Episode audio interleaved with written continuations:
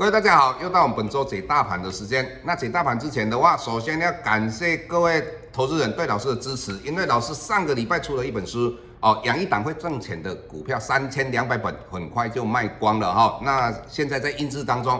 那各位，如果你真正有买这本书的人，老师诚心的、呃、要求建议你们一定要好好的把里面的内容好好的研读，尤其是在利率跟汇率以及其后。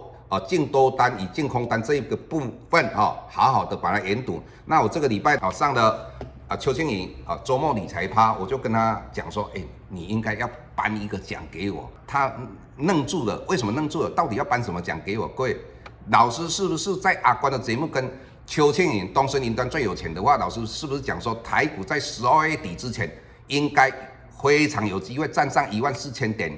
那果然已经站上了一万四千一百四十九点，所以我叫他要颁奖给我，应该各位没有意见吧？可以去好好看一下其他 YouTube 有没有一个分析师或是在分析股票的人说台股在十二月底之前会站上一四一九，应该没有哈。所以从这样的状况，老师为什么可以这样判断？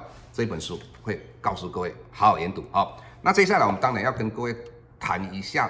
啊，整个大盘的趋势哈，那台股的话，我们的大盘来到一万四千一百四十九，那我们的柜台指数已经来到一百八十点，对，以目前来讲都是非常健康的。老师之前一直在强调一点，第一点就是说，我们要看美元指数，美元指数只要继续往下跌，或是说它不要往上升值的话，新兴市场台湾的股市还是往正向的发展。那我们看到美元指数已经来到这个波段的最低点九十点六二啊，这是第一点。那第二点，这一次啊，这个礼拜上阿关的节目，老师就跟各位分享一个观念，也就是说台积电。那老师的看法是台积电很快就有机会站上五百五十块。为什么呢？很多人会上个礼拜会谈一个问题，说台积电的呃人才有很多被挖走了哈。各位你要了解，纵使是八寸的 IC 晶片，只要它是不同的。呃，晶片的话，它就有不同的制程，也就是说，这些挖过去的，它可能做过八寸 IC 晶片过去的，那它最多可以复制过去的。如果新的同样是八寸的，呃，IC 晶片的话，它没有办法复制，所以挖这些人，甚至挖他们的董事长过去都没有用。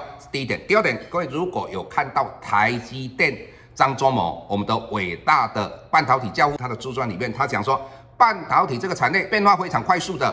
而且很无情的，只要落后，你要赶上就很困难。所以三星要赶上台电会很困难。再来，大家在想说台电现在还有什么问题？其实台积电现在比较难解决的问题就是它的订单太多啊，这是它的一个问题。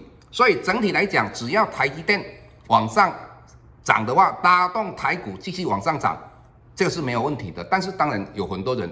会有一点不快乐，为什么？我们在周五的话，台股涨了一百五十五点，结果我们看到是台积电跟联电涨了，那其他的股票好像没有涨，但是没关系，只要这个气氛还在的话，只要人气还在的话，其他的股票还是会继续往上涨。就像说我们的钢铁股，我们之前讲到星光钢、大成钢，那我们最近又跟大家分享的。而其他钢铁股，当然在 PressPlay 那边，因为我们把这个产业好好做一个探讨嘛，一直跟各位讲，只要融资增加、融券增加的话，整个人气还在。